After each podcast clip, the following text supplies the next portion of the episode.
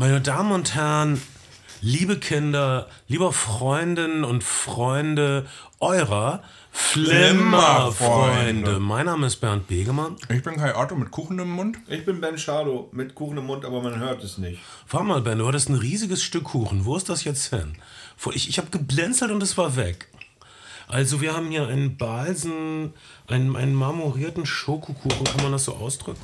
Ja, es, sind, es ist, äh, kommt, das heißt, Balsen Comtessa heißt die Kollektion oder das Produkt. Und es äh, Comtesse und es, ist, und es gibt es sind diese populären Rührkuchen aus den Supermärkten. Das ist die Marke. Es ist die Marke nicht, weil ich auf die Marke stehe, sondern weil die Marke im Angebot gewesen ist. Und ich habe es äh, für so Catering-Zwecke in sechs verschiedenen Variationen gekauft. Es ist ein bisschen was übrig geblieben. Ja. Die Reste zum Feste hier bei uns, unseren äh, Flimmerfreunden. Okay. Also das hätten wir jetzt auch genauso durcheinander sagen müssen, wie du deine Worte vorher gesagt hast. Dann ich finde, nein. Wir hätten ihm zeigen müssen, dass man das auch ordentlich sagen kann.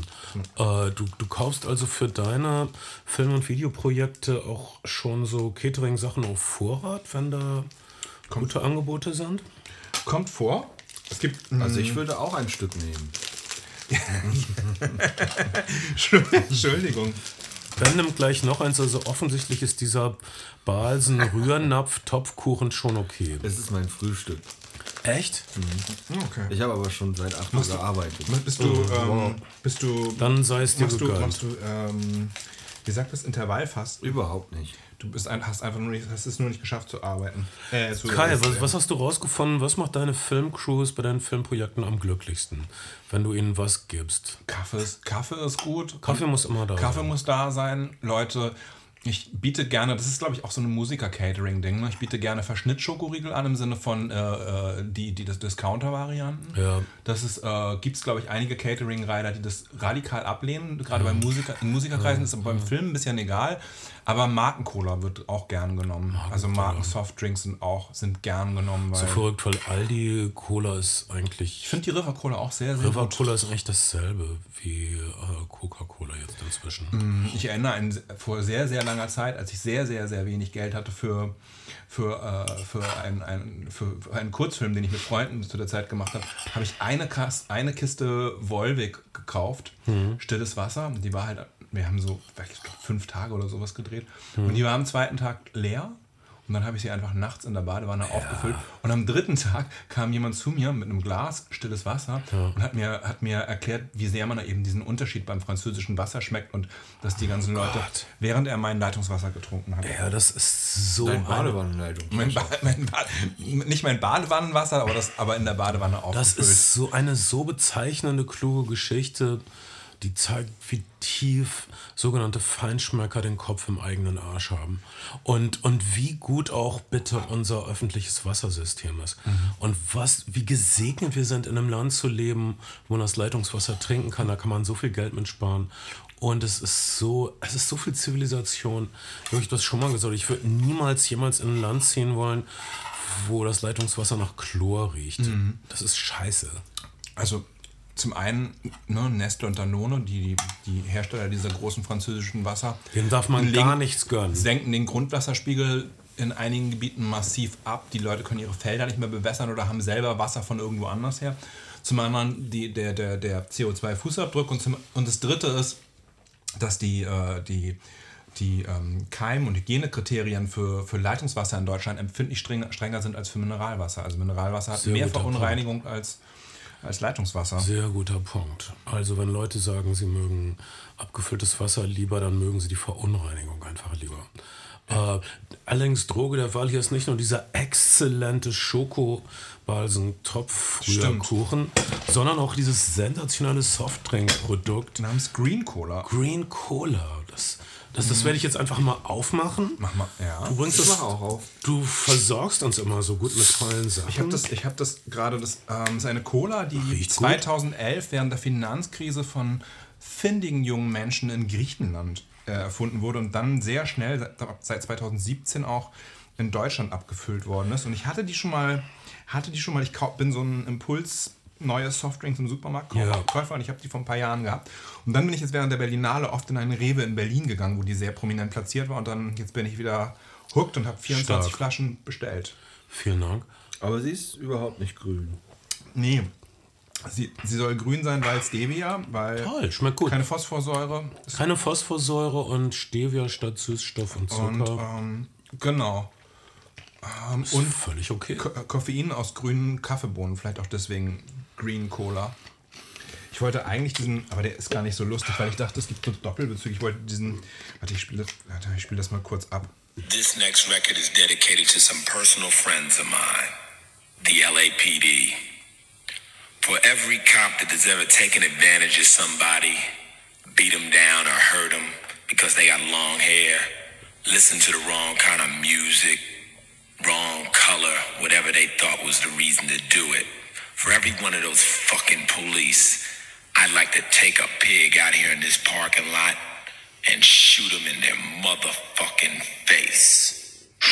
Ich wollte deutsche Bauern-Popkultur der frühen 90er zitieren, weil wir heute zweimal äh, viele tote Los Angeles Cops haben und das Narrativ des Angry Black Man. Wir werden nämlich reden über die Oscars, wir werden äh, reden über den neuen Michael Bay-Film Ambulance und wir werden reden über 50 Jahre der Pate.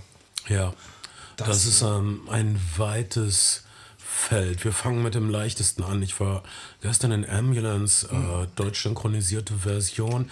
Der neue Michael Bay-Film basiert auf einem eher kleineren skandinavischen Film. Von 2005, dänischer, dänischer Film mit gleichem Titel. Ja, und das Konzept ist, dass Bankräuber nicht richtig wegkommen aus der Bank und einen ähm, Rettungswagen kapern. Und äh, dann passiert, wird gleichzeitig der Rettungswagen verfolgt und in, im Rettungswagen wird versucht, eine Notoperation am offenen Herzen eines Polizisten Full. Disclosure, äh, der äh, dänische Film von 2005 ist 80 Minuten, der Michael Bay-Film ist 132 Minuten.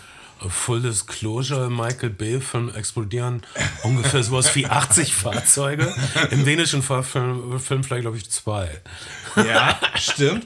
Äh, was, was schon deswegen schwierig ist, weil die Prämisse des Michael Bay-Films ist, wir können in diesem Rettungswagen nur abhauen, wenn wir diesen Cop, der da drin ist, am Leben erhalten. Scheißegal, dass wir nebenbei noch 500 andere Cops in Polizeiautos und in Straßensperren umbringen. Hey, Na, es, es sterben nicht so viele es wird Polizisten. nicht, es wird, aber man, aber also es müsste eigentlich. diese ganzen über, sich überschlagenen Autos Ja, so. Ah, das ist nicht gesund. das da, da, da, da wird manches Schleudertrauma produziert. Äh, ja, es gibt ein paar Logiklöcher im neuen Michael Bay. Erstaunlich. Keine Überraschung. Aber es ist natürlich trotzdem super sehenswert, weil Ja? niemand sonst kriegt die halbe Stadt abgesperrt, um seine Dönekes zu machen, wie Michael B. Gott, was, ähm, aber alle, alle Schauplätze, die wir aus allen möglichen Los Angeles-Filmen kennen, jetzt nochmal, aber mit Autounfällen. Und äh, Stichwort LA River. der LA River, das ist diese, Gott, in wie vielen Filmen kam der LA River vor? Ähm, In jedem Los Angeles-Film. Von, Reservoir Dogs bis Terminator. Bis, bis zu diesem Frequent-Film, Ah. ähm, in dem sie diese absurde Verfolgungsjagd im LA River haben. Ähm, Ja, ähm, heißt, hat glaube ich, irgendwas mit. To Live and Die in LA? Leben und Sterben in LA. Der aus den 80ern stammt und beginnt mit einem arabischen Terroristen, der sich auf dem Dach eines Hotels in die Luft springt, auf dem dem der Präsident gerade eine Rede hält mit den, äh, mit den Worten Allah Akbar. Was irgendwie sehr. Prophetisch. Sehr prophetisch, das waren die Zeichen der Zeit, die noch folgen sollte. Also, ich wusste, auf was ich mich einlasse. Es ist ein Okay. Michael Bay-Film. Und äh, das heißt, also wir, wir, wir haben ja diesen Fetisch hier bei Flimmerfreunde. Wenn wir einen Actionfilm sehen, finden wir die Geografie und die Physik wichtig, um unsere Action genießen zu können. Das heißt, wir wollen immer gerne wissen, wo die Akteure sich befinden in einem Raum und wie sie sich befinden zueinander, was gerade gemacht wird. Also die, dass das Ziel von Aktion und Action sollte irgendwie klar ausbuchstabiert sind, sodass man mitfiebern kann, oh, klappt das, klappt das nicht, oh, das ist hoch, das ist weit, oh, schafft er es da durchzubrechen ähm, und, und so weiter. Äh, Michael B. legt nicht so viel Wert auf diese Dinge und er äh, macht immer nur das Nötigste mit sowas wie geografischer Exposition. Er haut uns einfach links und rechts äh, ins Gesicht. Das ist ein Film, der praktisch nie Stillstand Das hat. ist wirklich wahr. Die Kamera ist nonstop in Bewegung, auch wenn die banalsten, langweiligsten Dinge wie Konversationen oder irgendwer nimmt irgendwas. Die Kamera bewegt, bewegt, bewegt sich, fährt, fährt, fährt, gleitet, gleitet, gleitet. Und obwohl die Handlung sich über Stunden hinweg erstreckt, ist immer so ein ewiger Sonnenuntergang. Mhm. Einmal ist auch wirklich praktisch Abenddämmerung und dann ist wieder mittags oder so. Und, aber eigentlich soll die Egal. Verfolgungsjagd schon beim Dodgers-Spiel um 17 Uhr abgeschlossen sein. Ja. Ähm, Michael, Bay hat, Michael Bay ist auch derjenige, der immer erst seinen Produzenten fragt, was gerade der, nächste, der neueste heiße technische Scheiß ist. Und die Antwort hat diesmal gelautet FPV-Drone, also First-Person-Viewing-Drone. Das sind also äh, Kameradrohnen, für die man sich Brillen aufsetzt wie, wie so, äh, und dann quasi im, äh, den, den Kameraperspektive Blick hat und mit dem man unglaubliche Stunts fliegen kann. Das ist ein Sport ein Stück weit. Es gibt da auch Weltmeisterschaften und, ähm, und Michael Bay hat den Weltmeister für FPV-Drohnen von 2019, Alex Forstner, beschäftigt und die Kamera in dem Film stürzt auch ständig steil an Gebäuden herunter, in Straßenschluchten hinein, durch Straßenschluchten hindurch, durch geöffnete Türen hindurch. Durch Geländer. Ähm, dieses, dieser unter, unter äh, explodierenden und fliegenden Au in der Luft fliegenden Autos hindurch. Es ist äh, Achterbahnfahrtmäßig und es ist aber auf 132 Minuten dann auch einfach irgendwann ermüden. Erst denkt man geil, Ja, so nach, dynamisch. nach, voran- nach 70 Minuten denkst du, könnt ihr diese Kamera nicht mal auf ein Stativ stellen? nur für uns ältere Zuschauer. ähm, Ja. oder, oder einfach nur mal, damit man. Nein, das kann Michael Bay sich nicht erlauben, weil dann würden nämlich Leute nachdenken. Und das ist, was er nicht will. Er will allerdings, dass Leute was fühlen. Er macht ein bisschen, er baut schon ziemlich viel Sentiment ein. Wir sollen mit dem Protagonisten fühlen, ein schwarzer Afghanistan-Veteran, der einfach nur ähm, eine Viertelmillion Dollar für die Operation seiner Frau Das- zusammenstehlen das will. ist so, Ganz normal. Das ist in einem Scheißland ohne Gesundheitssystem. Aber, aber es ist tatsächlich ja so ein, so ein Topos in relativ vielen amerikanischen Heist- und Actionfilmen mittlerweile, dass, dass ähm, Ex-Veteranen zu Gangstern werden und oft, oft ist die, ist die Prämisse eben, naja, unser Land hat sich nicht um uns gekümmert, wir haben da irgendwie unsere Gesundheit und unser Leben aufgeopfert in fernen Ländern, in Afghanistan, im Irak. Und jetzt sind wir hier und, äh, und das scheiß Veteran Affairs äh, Ministerium kümmert sich nicht, nicht um uns. Folglich müssen wir unser Geld irgendwie anders verdienen, um unsere kranken Frauen unsere, zu, zu versorgen, um unsere Kinder aufs College zu schicken und, und, und. Das ist ähm, etwas, was wir mittlerweile in einigen Filmen gesehen haben. Wir sollen also glauben, dass unser schwarzer Protagonist äh, zufällig in einen 62 Millionen Dollar Bankraub gerät, obwohl er einfach nur mal seinen Freund besuchen wollte. Sein Bruder. Sein Bruder, Sein Bruder adoptiv. Halbbruder. Ja. Äh, Adoptivbruder. Und irgendwie, er wollte ihn mal kurz besuchen. Und hey, wo du gerade da bist, ich will gerade 62 Millionen Dollar stehlen, fahr doch das Fluchtauto und benutzt dieses Sturmgewehr. Oh nö, jetzt echt? Und dann, und dann so, zwei, ich glaube, es sind 38 oder 62 Millionen Dollar. Äh, 62 Millionen Dollar, das ist doch unrealistisch für eine Bank. Ja, das ist ein Fehler, das geht auch nur heute und deswegen kommst du jetzt gleich mal mit, weil sonst haben wir hier ein Problem, wir brauchen noch einen Fahrer. Und du brauchst doch auch diese Viertelmillion für die Operation. Ja. Oder willst du Tor 3?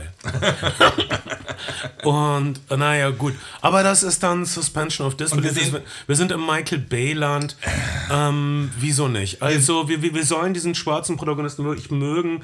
Wir sollen verstehen, wie hin und her gerissen er ist. Und Jake Gyllenhaal benutzt, äh, bemüht sich sehr, eine wirklich. Äh, andere Art von Gangster darzustellen. Ein Typ, der einen Kaschmir-Rollkragenpulli trägt, der ein bisschen sowas wie ein Conman ist, ein äh, allglatter Verkäufer, der auch irgendwie loyal ist gegenüber seinem schwarzen Bruder, der irgendwie gar nicht loyal ist gegenüber die, den anderen Der Gangstern, die, die, die alle über die Klinge springen. Der auch von vornherein sagt, wir wissen, dass, wenn wir nicht aufpassen, dass die Leute sind, die uns äh, aufs Kreuz legen und die uns abziehen und verarschen werden, aber wir brauchen sie halt. Ja, hätte seinen Bruder auch mal eher fragen können, damit er sich da ein bisschen seelisch drauf vorbereitet. Ähm, äh, na gut, Das, das soll mir glauben. Also, ich, ich, ich wusste Jake Gyllenhaals Bemühen zu schätzen durch, durch lustiges Overacting und durch Queck, silbriges Agieren generell, da so, eine, so, eine, so einen manischen Witz in die Vorgänge zu bringen. Ja, Jack Gyllenhaal gerade gerade in der Mitte eines Shitstorms, eines kleineren Shitstorms gewesen über Übergriffigkeiten und Machtpositionen in der Film- und insbesondere auch in dem Fall in der Theaterbranche. Wer den Medium-Artikel dazu gelesen hat, ganz interessante, ganz interessantes, äh, wie sagt man, ha ein ganz interessanter Hasenbau, um darin zu verschwinden. Ähm, nicht Hat er besonders denn- aber erzähl doch mal. Ähm, Erzähl doch mal. er, offensichtlich hat er gerne junge Praktikantinnen und Neuanfängerinnen ähm, sehr übergriffig mit so sehr persönlich interessierten Fragen und ein bisschen anfassen angegangen, dass die erst und ähm, hat sie dann sehr offensiv zu, zu Dates eingeladen, sie dann sie dann gedatet, ähm, sich in Beischlaf geübt und dann teilweise entweder komplett ignoriert und geghostet, wenn sie dann richtig verliebt gewesen sind oder, oder, oder so bipolar dahergekommen im Sinne von, hey, heute bin ich dein bester Freund und ich bin dein, für dich da und dann, und dann aber einen Monat lang, fass mich nicht an, du hast mir wehgetan, ich bin weg. Und dann wieder, also er hat wirklich sehr, sehr, sehr, mani er ist sehr manipulativ. ein sensibler Mann. Er ist sehr manipulativ offensichtlich mit jungen Frauen umgegangen und hat sie, hat sie als Beute und Verfügbarkeit betrachtet und ähm, Ich wünschte, mich würde mal wieder jemand als Beute und Verfügbares Naja, du bist halt- anschauen. du bist keine, keine junge Frau mehr. ich bin so lange nicht mehr objektifiziert worden, das, das geht mir echt aufs Gemüt. das verstehe ich.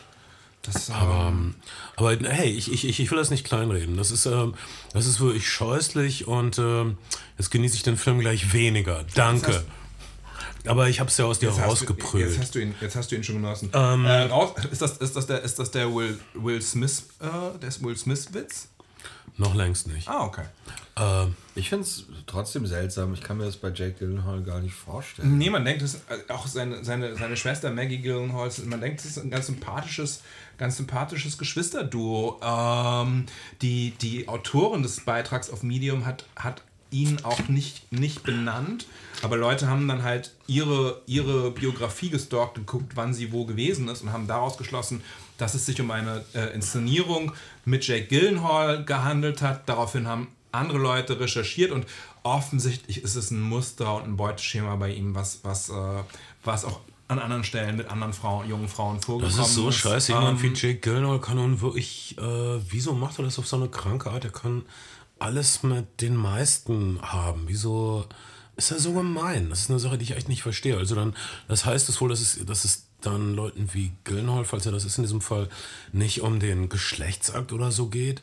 Es geht ihm darum, so gemein sein zu können.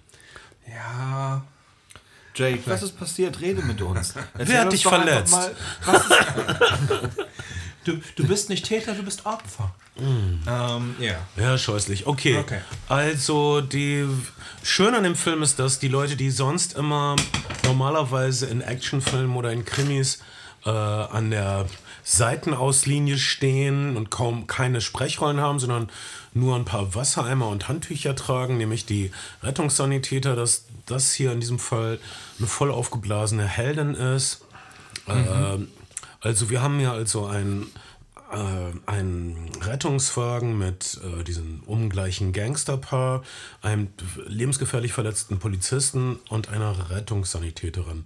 Das ist die Mischung. Sie brettern durch LE, sie durchkrachen viele Polizeisperren, sie ergehen sich in Täuschungsmanövern, die klappen oder nicht. Sie interagieren mit äh, Chicano-Gangs. Ähm, äh, Es ist nie Stillstand, es ist immer was los, es geht immer was kaputt, es wird immer geballert. Macht, nehmt Alkohol mit ins Kino jedes Mal, wenn ein Auto zu Bruch geht, trinkt. Ihr werdet bewusstlos sein nach 70 Minuten.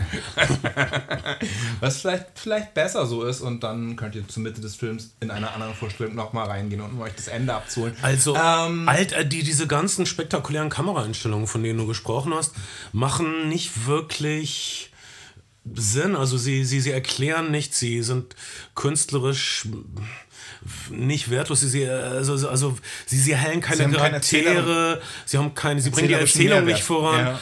Es ist einfach nur so, oh, ich fahre jetzt ganz schnell mit der Kamera dieses Gebäude entlang und dann lasse ich sie so ganz schnell durch diese Straßenschlucht flitzen, weil ich Michael Bay bin und ich kann das tun. Ich glaube, es ist seine Vorstellung von, von immersivem Kino im Sinne von ähm, es, äh, äh, es zieht einen rein. Es hat übrigens in den Kommentaren neulich jemand gefragt, was viskaral bedeuten würde. Vielleicht erklären wir das später nochmal.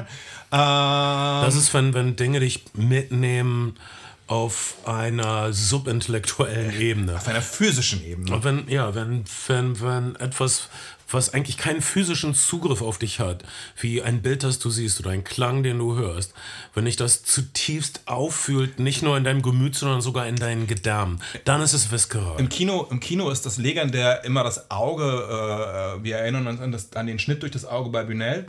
Ja. Ähm, aber generell, wenn im Kino das Auge gewaltmäßig thematisiert wird, tut es dem Zuschauer ganz oft auch physisch weh, weil wir, naja, das Kino eben über das Auge vor allen Dingen auch wahrnehmen. Aber Michael Bay hat also die Vorstellung, dass das, dass das immersiv ist, wenn man mit Kameras durch Straßenschluchten fliegt. Und Michael Bay ist davon überzeugt, dass wenn er immer nur in Bewegung bleibt und es immer eine neue Deadline gibt, es immer ein neues Problem. Also in diesem Rettungswagen muss, der Polizist, der am Leben bleiben muss, operiert werden. Dazu ähm, muss irgendwann, weil sie ist eine Rettungssanitätin, eine Schalte hergestellt werden mit einem Chirurgen, der sich gerade auf einem Golfplatz befindet. Ähm, Ich fand's it. lustig. Ja. Also es ist bescheuert, es ist lustig. Und ich, ich dachte aber noch, okay, ich hatte, ich bin so ein Michael Bay-Kenner auch. Ja. Ich dachte, okay, da ist diese ziemlich attraktive Rettungssanitäterin, aber sie hat die Haare hochgesteckt. Was vernünftig ist, wenn man Leute operiert, dass einem dann nicht die scheißlangen Haare in die offenen Wunden runterfallen. Das Also ist, trägt man ein Netz oder eine Kappe. nein, das... äh, Und eine OP-Maske. das, das, das, das, das wäre zu unsexy Liebe für Michael. Bay. Das wäre zu unsexy für Michael Bay. Äh, Er möchte sagen, dass wir diese hübsche Schauspielerin sehen und ihre äh, sexy Toughness. Äh, und natürlich lockert sie die Haare, genauso wie bei Armageddon. Äh, dann diese eine Technikerin ihre Haare lockert. Und so, oh, wir sind in der Schwerelosigkeit. Oh, meine Haare, meine, seht ihr, wie meine schönen langen Haare nach unten fallen? Ähm, das war Armageddon und ich dachte, also Michael Bay findet immer einen Grund, dass seine Schauspielerinnen ihre Haare lockern und jetzt auch hier, die Milz ist geplatzt. Oh, ich klammer einfach die Milz ab mit meiner Haarklammer. Oh, meine schönen Haare fallen auch runter. Das ist ein schöner Nebeneffekt. dachte ich so, jetzt, das müsste meiner, ein meiner eigenes- sterilen Haarklammer. weil, weil ich da, Ah. als ich das gesehen habe, dachte ich, jetzt brauche ich einen Michael Bay extra Trinkpunkt, weil ich das vorausgeahnt habe. Und, aber das ist nicht. Okay, also äh, ich habe ähm, Ambulance also auf einer großen Leinwand gesehen, im Kino, was echt laut war. Hinter mir waren 100 enthusiastische, Okay. bildungsferne Schichten, die geklatscht haben, als der Film, als die Credits kamen. Okay. Und äh, an einem Dienstag, äh, Leute waren enthusiastisch, haben weil sie haben ihr Gegenwert, ihren Gegenwert gekriegt für das Geld. Ähm, ich, ah, so, so, so gestreamt auf einem kleinen Bildschirm sehe ich auch nicht ganz, was der Spaß sein soll. Ähm, ich war hervorragend unterhalten, das auf einer großen Leinwand und laut zu sehen. Den Film gibt es aktuell nur im Kino. Der Film hat, mh, naja, teilweise schon auch die viscerale Gewalt, die manche Michael Bay-Filme haben. Es gibt ein paar anständige Kopfschüsse und platzende, platzende Schädel. Ähm, er ist lange und er ist viel in Bewegung und er ist auf eine Art und Weise, glaube ich, schon so ein Michael Bay-Liebhaberprojekt. Also Michael Bay jagt keine komplette Stadt in die Luft. Er fliegt nicht zum Mond. Der Film ist in 34 Tagen mit einem überschaubaren Budget gedreht worden. Es ist seine Rückkehr von den Streamern. Ich glaube, wir haben zuletzt bei diesem, bei diesem äh, Pumper-Steroiden-Film über Michael Bay gesprochen. Er hat dann ein bisschen Netflix gemacht und er ist jetzt zurück auf der Leinwand mit einem Film, der in seiner Ästhetik und in seiner Bewegtheit sagt, hey, ich bin Kino und äh, das ist meine Vision von Kino 2020. Äh, 2022, Entschuldigung. War mal, der hat das in 34 Tagen gedreht. Den, das hat den sehr kompakt in sehr wenigen Drehtagen gedreht. Das ist Also ich muss sagen, das ist aber eine Leistung, weil in diesem Film passiert dauernd was. Es passieren Mhm. dauernd andere Sachen. All diese Action äh, zu stagen, Mhm. ich kenne genau das, das ist so schwierig. Und das in Absolut. 34, das, das zeigt, dass also zumindest handwerklich wirklich top ist. Also, dass er das, also sowas hinzukriegen in so kurzer Zeit. Wow. er, ist, er ist zweifelsohne, was, was, äh, was sozusagen Kameratechnik betrifft und, und, und, und Inszenierung, ist er kein, kein schlechter Handwerker im Sinne von Effizienz, aber er ist kein, er ist kein guter Erzähler und, ähm, und zu Michael Bay gehört eben dazu diese ich weiß nicht, die Ästhetik hat er wahrscheinlich vorher auch schon in seinen Musikvideos gehabt, aber es ist auch ein Stück weit die Jerry Bruckheimer, äh, Don Simpsons, der verstorbene Produzent. Äh, ja, ja, Don Simpson, Jerry Bruckheimer. Ähm, Ästhetik gewesen, die haben sich da sicherlich gegenseitig befruchtet. Also so Filme wie dann Fluch der Karibik haben, haben ein Stück weit auch diese Dauerbewegtheit mitgenommen, obwohl sie einen ungleich fähigeren Regisseur haben. Gore Verbinski. Übrigens nochmal meine Empfehlung. Äh, auf einigen Streamern gibt es sein verkanntes Meisterwerk, meiner Meinung nach, A Cure for Wellness. Mhm. Wundervoller Film. Ist praktisch so eine Mischung aus äh, Horrorfilm und Thomas Manns Der Zauberberg. Äh, fällt mir gerade ein. Und äh, The Weatherman mit Nicolas Cage. Auch einer der kleinen Filme, die, die, äh, die er zwischen, zwischen zwei... Äh, Karibiks gemacht hat. Karibik gemacht hat und der ein sehr schöner, äh, kleiner Passion Project Film von, von Gore ja. Verbinski ist, den ich auch uneingeschränkt empfehlen würde. Ich habe den zuletzt bei Netflix gesehen. Ich weiß nicht, ob er da noch ist. Ja. Man weiß es ja. Da sind wir uns einig, das ist toll. Das, das mag ich mal, wenn wir uns einig sind. Okay. Du bist, ein, bist ein Mann des Konsens. Ich dachte ja, irgendwann machen wir Nicolas Cage Spezial. Stimmt. Und, und machen, äh, was ist der verrückteste Nicolas Cage Film? Äh, es kommt ja bald so ein Nicolas Cage Metafilm mhm, raus, wo ich gerade im Kino Cage, gesehen, in der Presse aber ich darf qua, wie sagt man, äh, ich habe. Qua Amt. ich darf, ich habe hab, äh, unterschrieben, dass ich nicht drüber reden darf vor, ich weiß gar nicht wann. Wir dürfen den Titel aber sagen und worum ja, The Unbearable Weight of uh, Talent, glaube ich. Ja. Oder, oder, auf Deutsch heißt er. In, weiß ich nicht. Ich bin Nicolas Cage, ihr kotzt mich alle an, heißt ja. auf Deutsch.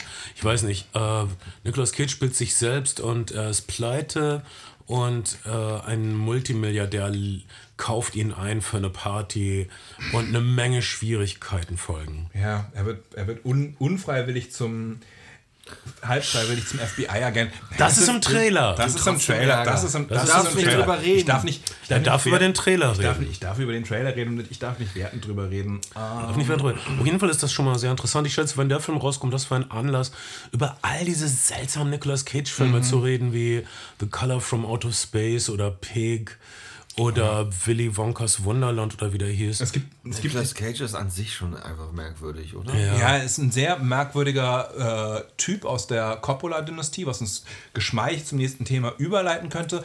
Und äh, er hat jetzt gerade für Wired, ist das glaube ich, dieses äh, bei äh, YouTube. Kleine Abschlussbemerkung zur Ambulance. Unbedingt. Abschlussbewertung. Du hast keine großen Sympathien für den Film? Ähm.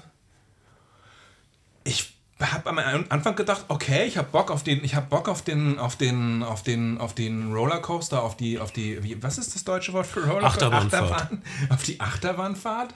Ähm, und nach, dann habe ich gedacht, aber ich brauche jetzt, also okay, ich bin einmal durch durch den Looping, ich brauche jetzt nicht noch fünfmal die gleiche Achterbahn. Ja, weißt du, was du meinst? Um, äh, mir war das egal, ich hatte meine Käse-Nachos. Ich finde, ich finde auch der Film, der Film hat einen sehr, hat einen sehr stabiles Setup. Also er, er, er führt diese, diese Sanitäterin ein, er führt diesen Veteranencharakter ein, er führt äh, die, die Cops ein, alle unter etwas dubiosen Prämissen, aber da, da arbeitet er noch sehr sauber, aber dann wird es einfach irgendwann Hanebüchen und zu lang, einfach zu lang. Ja, aber ich, ich muss gestehen, ich mochte das sent sentimentale, verklärte Ende, was so zu einem Drittel offen war. Ähm, fand ich ganz schön. Äh, und mir hat das nichts ausgemacht, dass das einfach immer geschrubbt wurde in dem Film.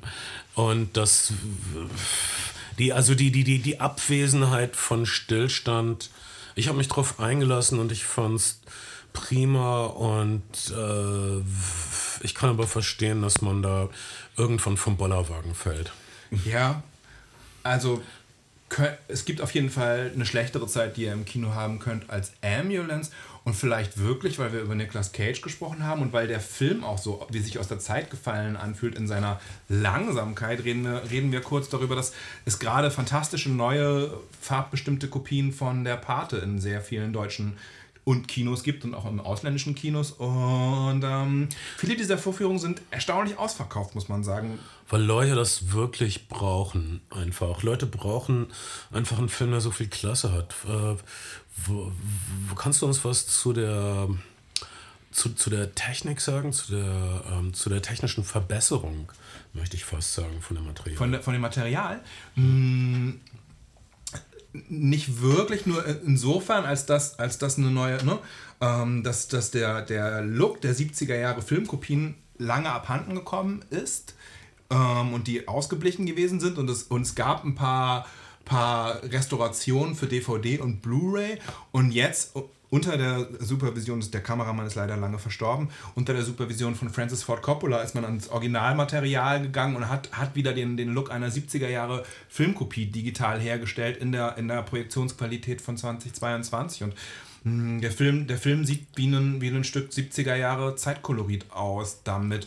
Ich, ne, also er sieht eh anders aus, als wenn ich ihn auf meinem Beamer angeguckt habe, aber man merkt schon, dass die, dass die Farben, die Brauntöne eher wieder in so, eine, in so einen, in so einen 70er-Film-Look gehen. Mhm. Fand ich, fand ich ganz schick und ganz, ganz, ganz charmant. Der, pa der Part ist auf jeden Fall einer der, der ewigen Klassiker. Ich glaube, die Top 3 der IMDb ist ungefähr äh, Shawshank Redemption wechselt sich regelmäßig mit der Pate 1 auf Platz 1 ab. Aktuell ist es, glaube ich, Shawshank, ich habe gerade eben geguckt, Shawshank Redemption auf 1, der Pate, der Pate 1 auf Platz 2 und der Pate 1 auf, äh, 2 auf Platz 3 sind die, die ewigen Top 3 der, der aktuellen IMDb. Und manche Leute bedauern ja, dass wir nicht so oft über historische Filme reden. Das ist auf jeden Fall eine Gelegenheit, kurz drüber reden zu können. Ähm, was, auch weil der Film so popkulturell universell äh, ja äh, äh, wie sagt man, äh, ähm, zitierbar ist. Was, was, ist. was ist deine persönliche Erinnerung an der Pate? Wann hast du der Pate das erste Mal gesehen? Weißt du das noch? Als Buch, äh, es war ein sehr populäres Mario Buch. Puzo, der, der Und das, das Buch lag überall rum. Es war eine äh, alte, schrumpelige Hand mit einem goldenen Ring, die nach Geld greift und das Geld zerknüllt. Und dieses Buch lag überall rum. Alle Eltern hatten das. Und es waren je in, im Schwimmbad und naja, und dann kam der Film und ich war zu klein, das zu gucken. Und ich hätte es bestimmt auch zu traurig gefunden als äh, Zwölfjähriger oder so, oder wann das war. Ähm, ich finde aber jetzt im Nachhinein interessant, äh, wie, also der Pate wird wahnsinnig ernst genommen, aber es ist eine Quatschgeschichte. Mhm. Es ist keine authentisch recherchierte Geschichte, mhm. wie sagen wir mal Goodfellas von Martin Scorsese authentisch recherchiert ist. Mario Puzo, der, der Autor, hat vorher zwei extrem erfolglose Romane geschrieben, wurde von seinem Publisher dann vor die Tür gesetzt.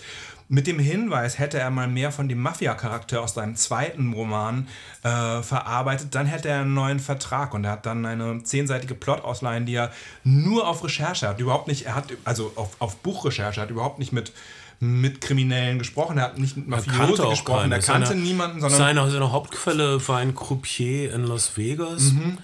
der ihm diese ganzen Geschichten beim Trinken erzählt hat. hat also praktisch, also dritter Hand Anekdoten äh, von, von einem Besoffenen, der kein wirklicher Insider ist. Das ist die Grundlage von der Pate. Er hat, er hat halt einen großen Vorabcheck bekommen, jede Woche äh, und, und hat auf, auf Motivation dessen, dass er jedes Mal, wenn er wieder was fertiggestellt hat, noch einen Check bekommen hat, dieses Buch geschrieben, was ihm kein Herzensprojekt gewesen ist. Ja, er hat, er hat sich gezwungen. Äh, ich habe übrigens auf dem Wühltisch von Mario Puso ein ganzes Buch darüber ähm, habe ich gekauft, äh, wie warum Spielen okay ist. Also Mario Puso wollte eigentlich am liebsten eigentlich nur Blackjack und Roulette spielen und jetzt irgendwelche 800 Seitenwälzer schreiben, wieso können das nicht irgendwelche Leute in einer chinesischen Fabrik filmen machen? Ah, das, ja, also er hat schon leidenschaftlich geschrieben und er, einige seiner Sachen hält er auch für Literatur durchaus. Es gibt ja, er, hat auch, er hat auch ein halbes Buch darüber geschrieben, wie er den Paten geschrieben hat äh, und wie er dann mhm. das Drehbuch zu der Pate geschrieben hat. Mm. Mal, also Francis Coppola mochte das Buch nicht so sehr. Mm -mm. Er wollte den Film nicht unbedingt drehen.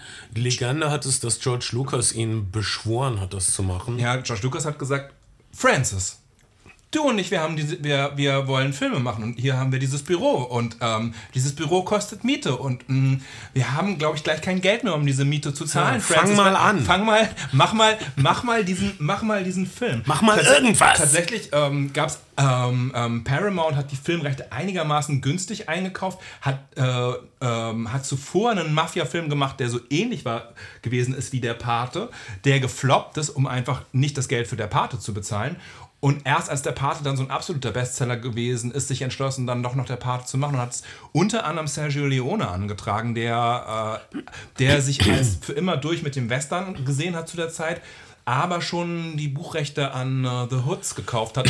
Das, was dann sehr, Once- sehr viel später Once Upon a Time Ja. in America geworden ist. Ähm, hätte er gewusst, dass er so lange noch warten muss, Ja. Hätte er vielleicht auch der Pate gemacht. So ist es bei einem jungen Regisseur nam damals namens Francis Ford Coppola mit 29 Jahren gelandet. Und er sollte der Welt einen Gangsterfilm schenken, wie es bisher noch keinen gab. Also die Filme auch aus den 60, späten 60ern, die Gangsterfilme, wenn ich jetzt mal von Bonnie und Clyde oder so absehe, waren noch ziemlich wie die Gangsterfilme aus den 30ern und 40ern. Also bärbeißige Typen, die mit äh, Maschinenkanonen rumballern. Hier, hier, hier gibt es auch ein paar bärbeißige Typen, es gibt auch ein paar Maschinenkanonen, aber der Ton ist komplett anders. Der Ton ist sehr erwachsen, der Ton ist äh, ein bisschen distanziert. Wir haben Tricks wie aus Citizen Kane, das heißt Gestalten im Halbdunkel, Schatten, die sprechen, Geraune. Äh, es ist ein viel gedämpfterer Ton. Es, es gibt keine spektakulären Schreiereien, also ganz selten. Also wenn, wenn, wenn jemand ähm, durch also die, die wahre Spannung, die wahre Bedrohung, das wahre Ambiente, das wahre Gangstertum, scheint Francis Coppola zu wissen, kommt nicht dadurch, dass irgendeiner bedrohlich schreit, sondern dass er ganz leise etwas Schreckliches macht. Und, und wir haben auch einen, einen Cast, der abgesehen von Marlon Brando, der auch schon eine schwierige Besetzung gewesen ist, äh, gegen den Studiowillen fast durchgeboxt worden ist, vom Autoren und von Francis Ford Coppola, der mit 42 Jahren, 46 Jahren, glaube ich, sich sehr viel älter hat schminken lassen. Ähm, so, so sehr, dass wenn immer, wann immer jemand so spricht wie Marlon Brando in der Part, man sofort glaubt, es wäre eine Par Parodie oder eine Referenz, weil dieser Tonfall die In Inbegriff eines, eines, eines dubiosen Mafiosi ist. Und, Das, ähm, das, das Studio war überhaupt nicht einverstanden mit Mann, äh, mit Brando, weil er als schwierig galt. Coppola macht also einen Test mit ihm und der Test ist so, dass Marlon Brando einfach wie Marlon Brando aussieht, aber dann stopft er sich zwei Taschentücher in die Backen und ist der Pate. Und das hat Coppola den Studioleuten gezeigt und sie so, das ist ja unglaublich, das machen wir. Mar- Marlon Brando hat auch, hat auch, das ist auch legendär, nicht seine Texte gelernt. Es gibt äh, äh, Making-of-Aufnahmen, Faules Stück wo, wo, Scheiße. Wo, ähm, wo große Tafeln sind und Marlon Brando so in die Ferne guckt und dann auf großen Tafeln seinen Text abliest. Seine Begründung ist gewesen, er würde den Dialog einfach frischer präsentieren, wenn er ihn das erste Mal liest, wenn er am Set ist. Es wäre, es wäre unvoreingenommen. Genial. Ja. Ähm, und ähm, übrigens, äh, die, die, ähm, die Al Pacino-Rolle hätte ehemals hätte zunächst Warren Beatty spielen sollen, wenn es nach dem Studio geht. Warren Beatty, der tatsächlich durch Bonnie and Clyde berühmt geworden ist und damals versucht hat, Jack Warner den Film zu verkaufen, als nicht der Pate, aber Bonnie and Clyde, als Jack, it's an homage.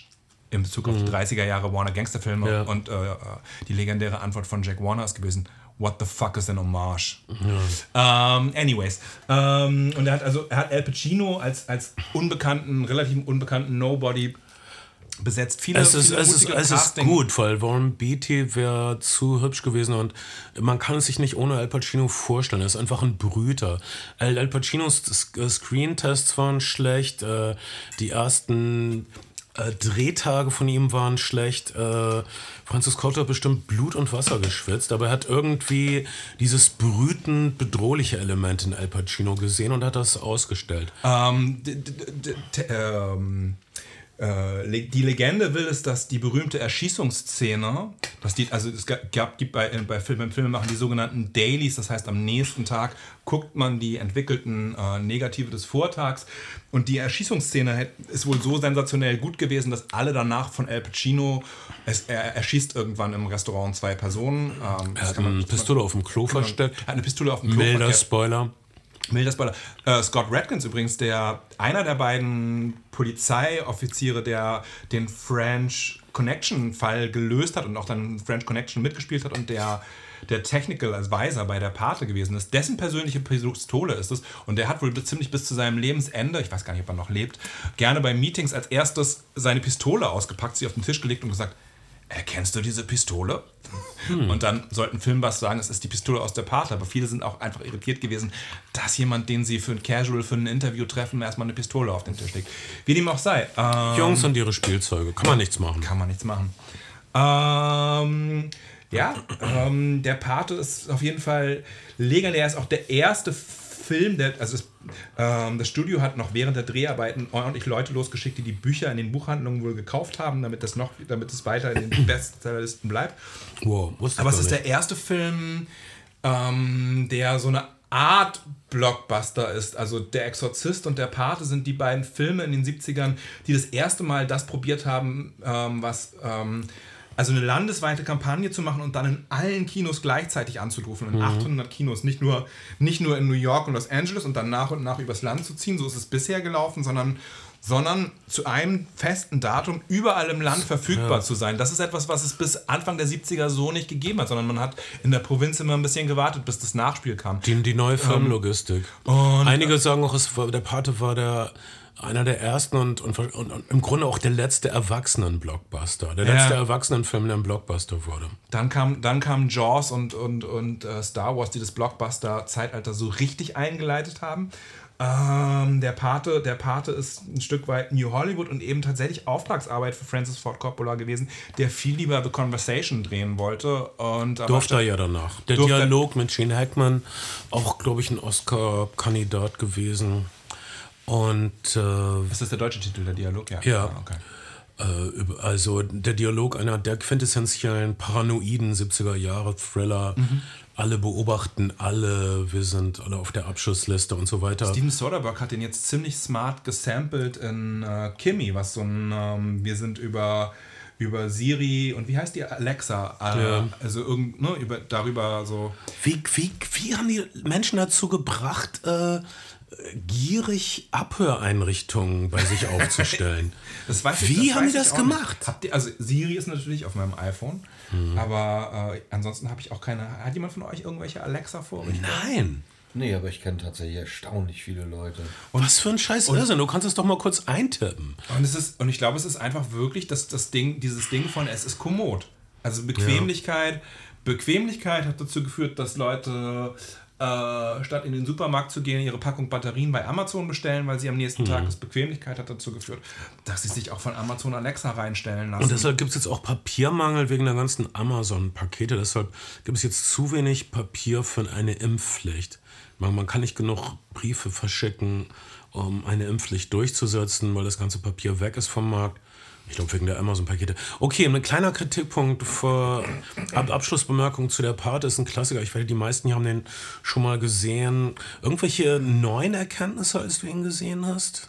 Irgendwie, wie du ihn jetzt anders siehst als dein Teenager selbst wahrscheinlich, das ihn zum ersten Mal gesehen hat? Ich habe ihn tatsächlich jetzt diese Woche erst gesehen und habe Ambulance zuvor gesehen gehabt. und ähm, Ganz schöner Und Unterschied. äh, was. der Pate beginnt halt mit einer ganz langen Zufahrt auf einen ähm, Bittsteller, der an der Hochzeit der Tochter des Dons eine Frage hat und, es dauert, und man denkt sofort, oh, okay, das ist sehr, sehr langsam. Es, ist, es trägt, aber es ist einfach ein, ein vergleichsweise langsamer Film. Und wie du auch richtig, völlig richtig festgestellt hast, die Action ist nicht showy. Das Studio wollte eigentlich viel mehr, hat sich mehr Gewalt gewünscht. Es gibt äh, ein ziemliches Massaker von ein, einem, einem der, der Söhne des Paten. Also die Geschichte, es ist die Geschichte von Al Pacino, der eigentlich eine ehrliche Karriere als Kriegsheld anspielt. Der Film endet, beginnt Ende 45, anstrebt.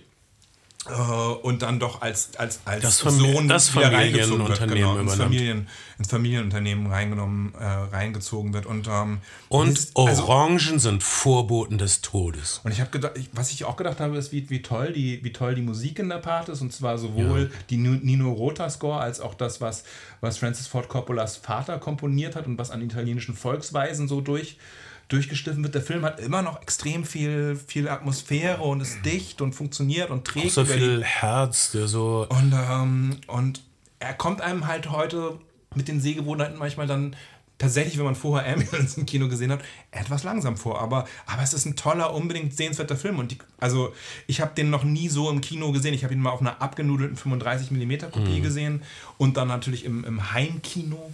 Aber ähm, ich kann es nur empfehlen, wenn ihr Der Film läuft gerade in vielen deutschen Städten. Ja. Guckt ihn euch an. Ich kann das auch empfehlen. Ich habe eine Art von kritischer Distanz zu der Pate, weil ja, das ist das mein Problem mit Kino generell. Ich liebe Kino, aber Kino hat diese der Film hat die unschöne Angewohnheit, alles zu verherrlichen, was er zeigt. Ja. Und Gangster sind Arschlöcher. Die Leute, auf denen der Pate im weitesten Sinne basiert, waren Wichser. Hier sehen die, kommen die rüber. Brando kommt, kommt rüber wie ein weiser Herrscher, wie Mhm. ein gnädiger, guter König, der ab und zu mal Leute umbringen lassen muss. Naja. Ja. Und aber äh, in, in Wirklichkeit, die meisten dieser Gangster waren nicht so äh, feierlich und, und weise oder prächtig. Ich habe noch zu der Pate 3 seinerzeit ähm, zu Schulzeiten ein Playboy-Interview mit Francis Ford Coppola gelesen, in dem er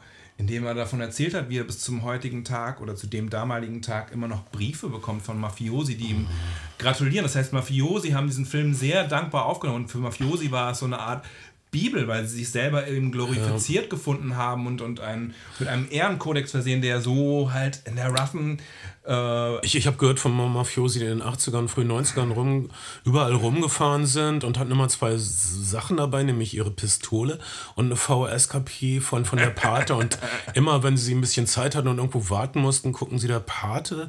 Und äh, naja, das, ja, ihre Bibel, ihr, ähm, guck, das sind wir in Wirklichkeit. In Wirklichkeit sind wir nicht diese, wir sind nicht einfach diese Arschlöcher, die kleinen Geschäftsbesitzern, die Ellbogen brechen. Wir sind im Grunde diese noblen Wesen.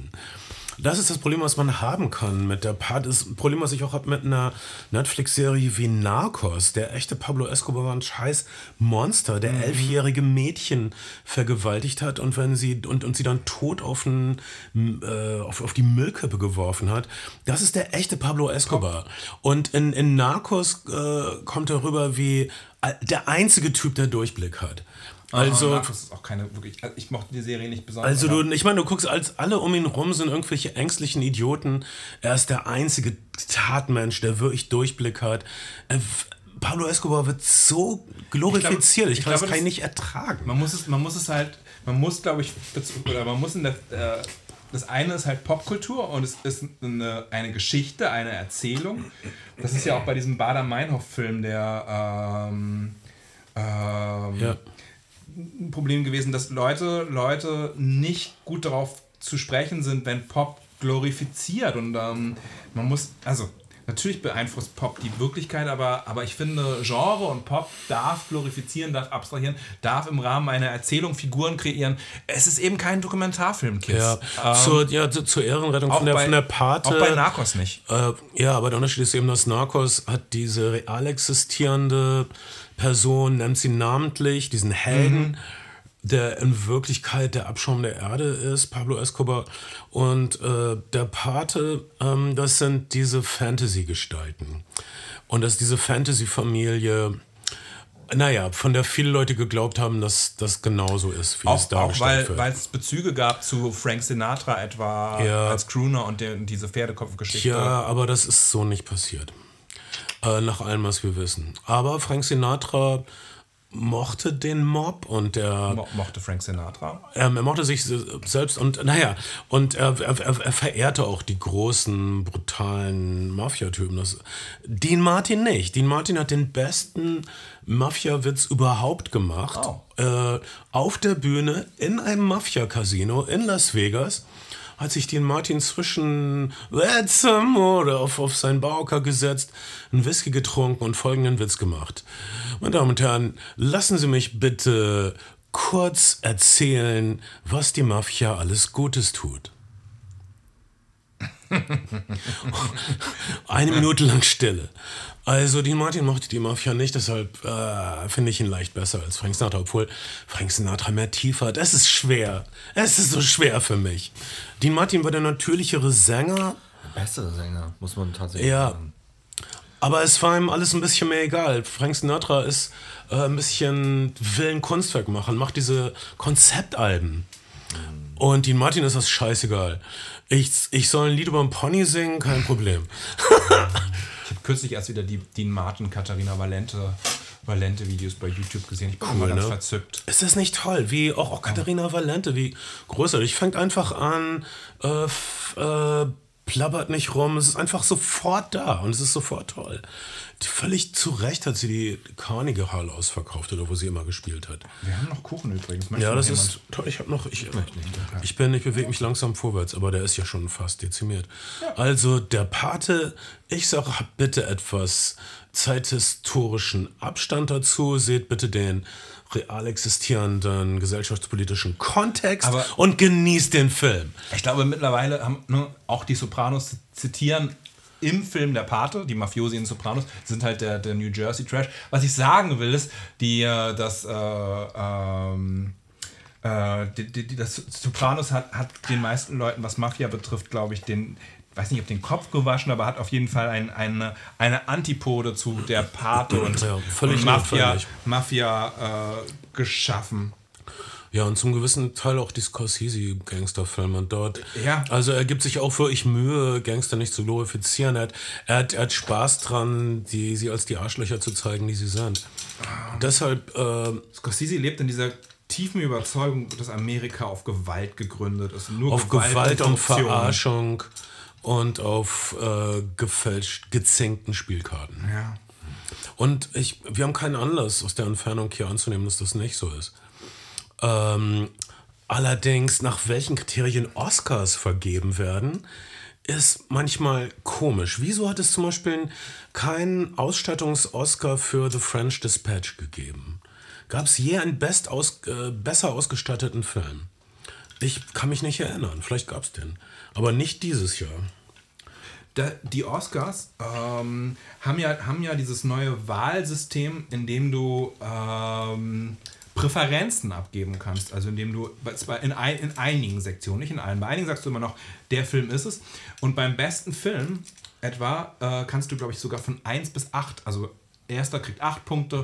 Und wenn ein Film polarisiert, wie Power of the Dog, von dem viele gedacht haben, es würde der beste Film werden, womöglich, ähm, dann hat er praktisch keine Chance mehr. Viele haben ihn ganz weit oben gehabt, viele haben ihn ganz weit unten gehabt. Also hat da der stabil Zweitplatzierte nach allem, was man bisher weiß, gewonnen, weil er einfach punktemäßig äh, Ja. niemandes liebster Film gewesen ist, aber durch de, sozusagen kumuliert, kumulierend äh, dann die meisten Punkte bekommen hat. Interessant, ähm, also der Oscar-Gewinnerfilm dieses Jahr heißt Coda und ich habe keine Lust, ihn zu sehen, weil das ist die amerikanische Version des französischen Films Verstehen Sie die Bliers ist, was im Grunde ein inoffizielles Remake des deutschen Films Jenseits der Stille ist.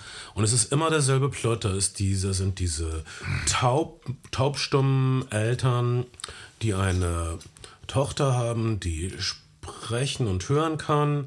Und es ist schwierig für die Tochter, sich von diesen Eltern zu lösen. Jenseits der Stille übrigens ein Film, der ähm, in meiner Generation und damit auch Bens Generation äh, bei, bei Abiturientinnen zu der Zeit Mhm. äh, wahnsinnig beliebt gewesen. Es ist so eine Zeit, die man sich nicht mehr vorstellen kann, weil Mhm. so Sachen wie grüne Tomaten, Popkultur hat über Jahre hinweg vorgehalten. Es sind nicht sofort 30 neue Serien und Filme gekommen, die es Mhm. weggespült haben. Und extrem viele, ich, ich kenne kenn mindestens drei Mädchen aus meinem, aus meinem Jahrgang, die jenseits der Stille Poster in ihren Zimmern Wow. hängen gehabt haben. Äh, manche davon auch noch ein grün, äh, grüne Tomaten-Poster dazu und alle wollten gerne Winona Ryder sein. Ja, ich, äh, jeder Junge wollte auch Winona Ryder zur Freundin haben und äh, nach allem, was ich höre, hatte Bono von U2 eine jahrelange Affäre mit Winona Ryder. Wirklich, ich wäre gern Winona Ryder gewesen, weil ich gerne mit Beck zusammen gewesen wäre. Ja, das ist so. Aber dann hätte ich auch nicht, hätte ich mir nicht irgendwo BHs geklaut. Das ist aus vielen Ebenen pervers. Und Beck ist ein fucking Scientologe. Wieso willst du mit ihm zusammen sein? Damals. Okay. Ich finde, Beck ist ein wirklich kurzweiliger und, und ähm, Ja, fantastischer Künstler. Wieso haben die Scientologen immer diese guten Leute? Will Smith ist auch ein Scientologe, nach allem, was man weiß. Und, äh, und du bist also, er ist ein Top-Scientologe, er ist ein Rapper. Wieso hat er nicht seine Worte benutzt? Wie, wieso hat der Chris Rock nicht irgendwas von den Wundern der Dianetik erzählt?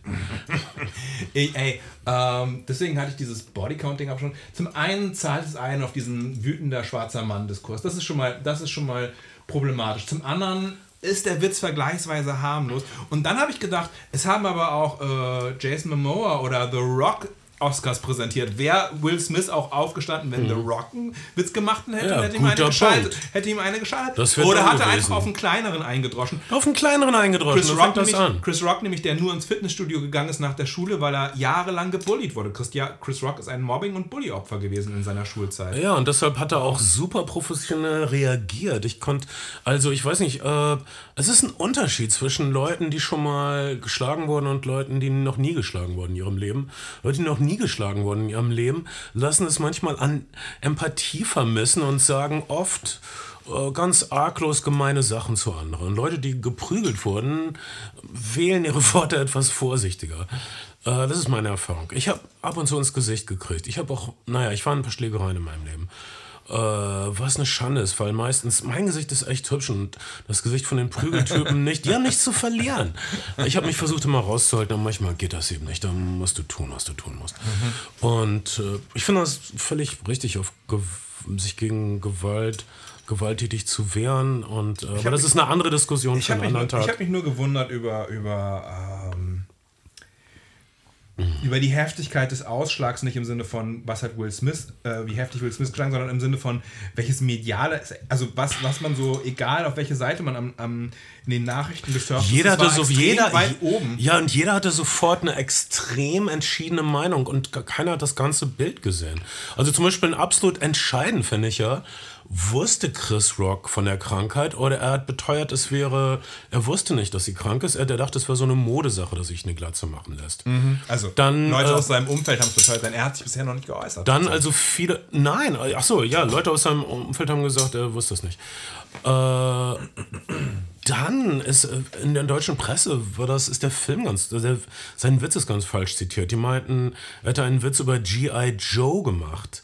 Nein, er hat einen Witz über G.I. Jane gemacht und G.I. Jane, Demi Moore in Ridley Scotts Film, ist ein sehr cooler Charakter. Es ist eine Heldin.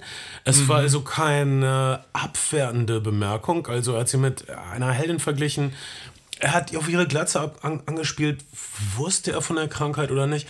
Finde ich nicht. Aber äh, egal, auch wenn er von der Krankheit wusste und dann, dann war es, ein- ist es ein bisschen doofer, der Witz. Aber was mich, die Ohrfeige hin oder her, was mich wirklich fertig gemacht hat, war die Begründung von Will Smith. Oh Gott. also, Gott, also so, im, so, Gott so, im wahrsten Sinne des Wortes. also, das fand ich furchtbar. Also, das von Oh wegen, äh, ja, ich musste halt zuschlagen aus Liebe.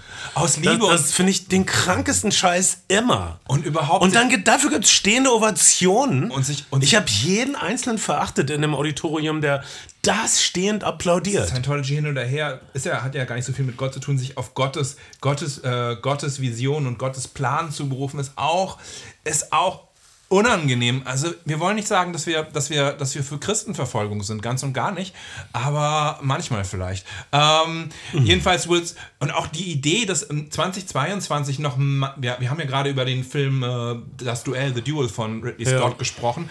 Äh, oder The Last Duel heißt dann. Last The Last Duel. Duel. Ähm, Auch keine Preise gekriegt. keine Preise gekriegt, aber in, House auch of Film, auch keine in einem Film, Preise wo Leute, gekriegt. wo Leute, wo Leute, wo Leute äh, glauben, Frauen sind so eine Art Eigentum und wenn das Eigentum beleidigt wird, müsste man, müsste man, wird halt auch die männliche Ehre beleidigt und man müsste das verteidigen und das ist auch was, was da mitschwingt, finde ich für mich. Vielleicht, du, Unter- kann, du kannst tief in die Psyche gehen und äh, in Will Smiths Biografie war das wohl so, dass er hat einen gewalttätigen Vater, der seine Mutter geschlagen hat und für Will Smith ist ein Leben lang ein Problem, dass er sich schuldig fühlt, dass er seine Mutter nicht verteidigt hat. So steht es in seiner Biografie. Geschenkt. Er hat das geplant, den Typen zu schlagen. Er geht ganz ruhig hin, wiegt ihn in Sicherheit und langt ihm eine und zwar doll. Das ist heimtückisch. Mein erster Gedanke war tatsächlich, warum eine Ohrfeige? Wahrscheinlich, weil Will Smith selber so kleine Ohren hat, dass man seine Ohren nicht treffen kann. er hat wirklich, ich kenne keinen Menschen, der so kleine Ohren hat wie Will Smith. Habt ihr, habt ihr das Es ist aber, weil sein Kopf so groß ist, deshalb kommen dir Geschichte. die Ohren gibt- so klein vor. Es gibt auf jeden Fall diesen, diesen Reporter 2005 in Russland, der ihn, äh, der ihn auf den Mund geküsst hat, ähm, der auch Wow. eine geschallert bekommen hat. Naja. Es gibt auf jeden Fall eine Geschichte von Ohrfeigen der Will Smith. Aber wie dem auch sei, wir haben jetzt lange, Naja, okay. lange genug drüber, lange drüber, genug drüber gesprochen. Es hätte alles nicht passieren dürfen, aber Fall. gut, dass es passiert ist, weil jetzt sind die Oscars wieder mal interessant. Das heißt, es wird sie vielleicht noch zwei, drei Jahre geben. Danach sehe ich schwarz. Also, wir schauen mal. Äh, aber lass uns über ein paar Oscar-Entscheidungen und Oscar-Vergaben reden. Äh, also bester Film äh, Coda, das ist der am wenig schmerzhafteste Film. Den konnte man dann prämieren und man hatte was für eine Randgruppe getan. Aber kein spektakulär guter Film, kein visuell interessanter Naja, Film. Dune hat einige Preise bekommen, aber halt nicht in den, in den Kategorien, wo es so richtig drauf ankommt. Und äh, Jane Champions Power of the Dog war halt unterm Strich wahrscheinlich einfach zu traurig und zu ernst. Ja, und zu, und zu polarisierend. Wie gesagt, es gab, ähm, in, es werden ja Stimmungs- und Meinungsbilder vorher eingeholt bei, bei Mitgliedern der Academy. Und ähm, es ist ganz deutlich geworden, dass Leute den Film entweder lieben und richtig, richtig gut fanden oder eine ganz starke Aversion gegen den Film hatten und seine Thematiken. Erinnere mich an Titan. Also meine Lieblingsfilme letztes Jahr waren, glaube ich, wirklich äh, Titan, French Dispatch äh, und Green Knight.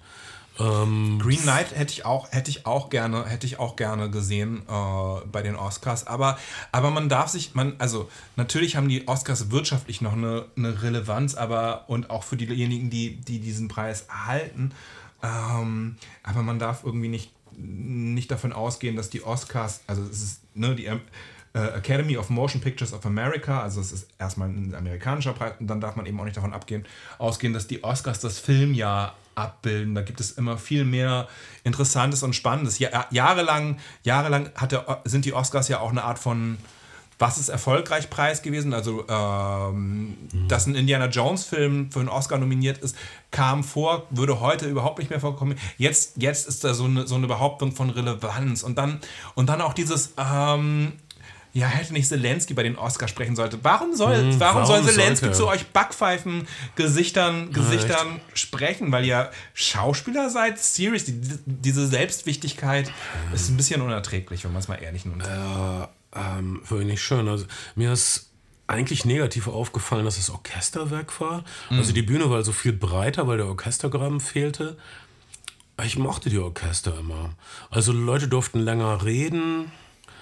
Und, aber zum Beispiel in Samuel Jacksons Lebenswerk Oscar wurde gar nicht übertragen. Was ist das für eine kranke Scheiße? Die, äh, die Regie hat vorher entschieden, welche Oscars womöglich nicht interessant wären und nicht und versucht die zu In kürzen. welcher, in welcher Welt ist Samuel Jacksons Lebenswerk Oscar nicht interessant? Der sagt bestimmt lustige Sachen. Es ist ein Oscar, der vorher, der vorher feststeht. Das macht, ihn, das macht ihn nicht interessant. Es gibt also keine Spannung. Damit wäre so. Aber natürlich Mhm. ist Samuel L. Jackson wert auf der. Genau. Also äh, Okay, Will Smith kriegt, kriegt Hauptdarsteller, Oscar. Jessica Chastain, Hauptdarstellerin. Will Will Smith äh, ist irgendwie klar, weil er, er ist so ein wichtiger Teil von Hollywood. Er hat so viel Kasse gemacht in seinem Leben. Er war einfach wirklich, wirklich mal fällig. Und er hat sehr viel, sehr, sehr viel Lobbyarbeit dieses Jahr betrieben. Mhm. Interviews zu Leuten persönlich gegangen, auf jeder Party vorbeigeschaut und Hände geschüttelt. Also er hat wirklich seine, sein, er ist sein Mhm. Hat eigenster, gerackert. eigenster Promote, äh, Promoter gewesen. Was auch immer eine wichtige Kategorie ist bei Oscars. Ähm, Und Jessica Chastain hat ihn natürlich auch verdient. Ich finde sie immer toll in allen Filmen. Äh, Molly's Game ist einer von meinen Lieblingsfilmen. Äh, wir sprechen hier regelmäßig über Aaron Sorkin, Aaron Sorkin-Filme. Wir werden bestimmt auch nochmal über seinen aktuellen Netflix-Film sprechen und über Lucy Eyes, Ball. Eyes of Tammy Face, also so ein Drama, die, die Frau eines äh, leicht betrügerischen Fernsehevangelisten, ein Mann von Jesus, der in Skandale verstrickt ist, der, äh, naja, im Grunde irgendwie ein Betrüger ist, äh, aber es auch irgendwie ernst meint, schwierig zu sagen. Äh, sie ist toll in diesem Hin- und Hergerissen sein, also in dem falschen christlichen Wiedererweckungsprunk. Äh, Jessica Chastain ist, äh, finde ich, auch insofern interessant, als du hörst nie groß was über ihr Privatleben, du hörst nie irgendwas über Skandale bei ihr. Bei ihr geht es wirklich nur um Schauspiel, in welchem Film bin ich. Sie hat keine Persona außerhalb ihrer Rollen. Äh, hat sie gut gemacht, finde ich reizend. Äh, verdienter Oscar, würde ich sagen. Okay. Jane Champion kriegt also beste Regie, weil sie bester Film nicht kriegt. Das geht klar. Sie ist damit, glaube ich, die was? Die dritte Frau, die einen Regie-Oscar kriegt. Ähm, fucking verdient, würde ich sagen. Ein Engler meiner Tafel, immer noch einer meiner Lieblingsfilme. Äh, ich glaube, ihr zweiter oder erster Film war das. Äh, die anderen Oscars habe ich alle vergessen. Wollen wir ein paar durchgehen? Dune hat alles mögliche. Hans Zimmer hat wieder äh, Musik gekriegt. Ich gebe mal kurz bei Google Oscars Winner ein, damit wir nichts falsch machen. Ja, die Nominierten finde ich aber auch interessant. Also, Ähm, bester Animationsfilm Encanto ist seit, seit Wochen, Monaten die Nummer 1 auf Disney Plus. Ähm, bemerkenswert erfolgreicher Film, der ein paar, paar Songs in, den, in, in, in die Charts gehievt hat und ähm, ja, und, äh, und die Songs sind gar nicht mal so. Also, alle lieben dieses We Don't Talk About Bruno, no, no, no. Finde, das finde ich nicht so einen tollen Song, ich weiß Ich nicht. fand die Songs auch nicht so toll. Aber es ist diese super traurige Szene drin, über die wir gesprochen haben. Ja. Und Belfast, bestes Originaldrehbuch, wir haben über Belfast gesprochen, finde ich auch, und also ich weiß nicht, ob Kenneth Branagh jetzt mal fällig gewesen ist, ich finde es auch einfach kein, ich finde das Drehbuch zu glatt, ich finde den Film zu glatt, ich finde so, aber hey, ähm, Aber, ähm, aber naja. vielleicht, ähm, vielleicht ist es auch, ich weiß nicht, ob es, wahrscheinlich ist auch Power of the Dog nominiert gewesen und wahrscheinlich ist Belfast das gleiche passiert, wie ähm, wie Skoda passiert ist oder so. Ich, ja, keine Ahnung. Ähm, dann tatsächlich Dune, beste Kamera, Dune, beste vi- visuelle Effekte, Dune, bestes Szenenbild. Naja, ist auch, der Film ist auch toll ausgestattet, muss man halt sagen. Also ähm, Dune, ähm, bestes Sounddesign, ähm, Dune, beste Filmmusik. Dune hat also äh, nummer, numerisch, numerisch quantitativ die meisten Oscars. Preise geholt.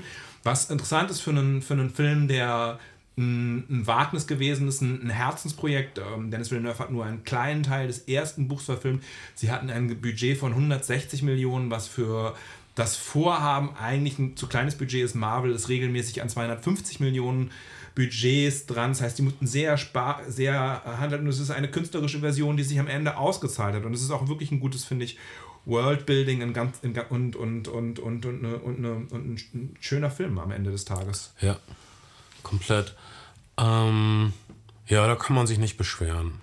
Hast, gibt es noch irgendwelche interessanten Kategorien, die wir. Beste NebendarstellerInnen. Der, der, der, ähm, der, der Questlove-Film Summer of Soul, der tolle Ja. Soul-Doku ist, hat äh, beste Doku gewonnen. Ähm, Hey, wir wollten ja eigentlich noch über West Side Story sprechen, richtig?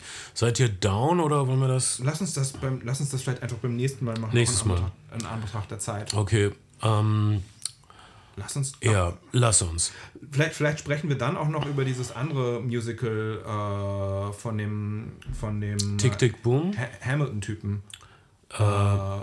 Lin, Lin Manuel Miranda hat doch Encanto geschrieben.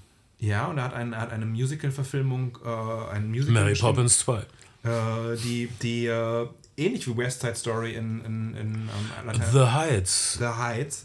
Äh, ein Warner-Film, der an den alle riesige Hoffnung geknüpft hatten und der dann Ja. riesig gefloppt ist. Mal gewinnt man, mal verliert man. Gutes, gute, guter, guter Partnerfilm für West Side Story vielleicht. Okay, dann machen wir nächst, äh, nächstes Mal ein Musical-Spezial, Nicolas Cage-Spezial.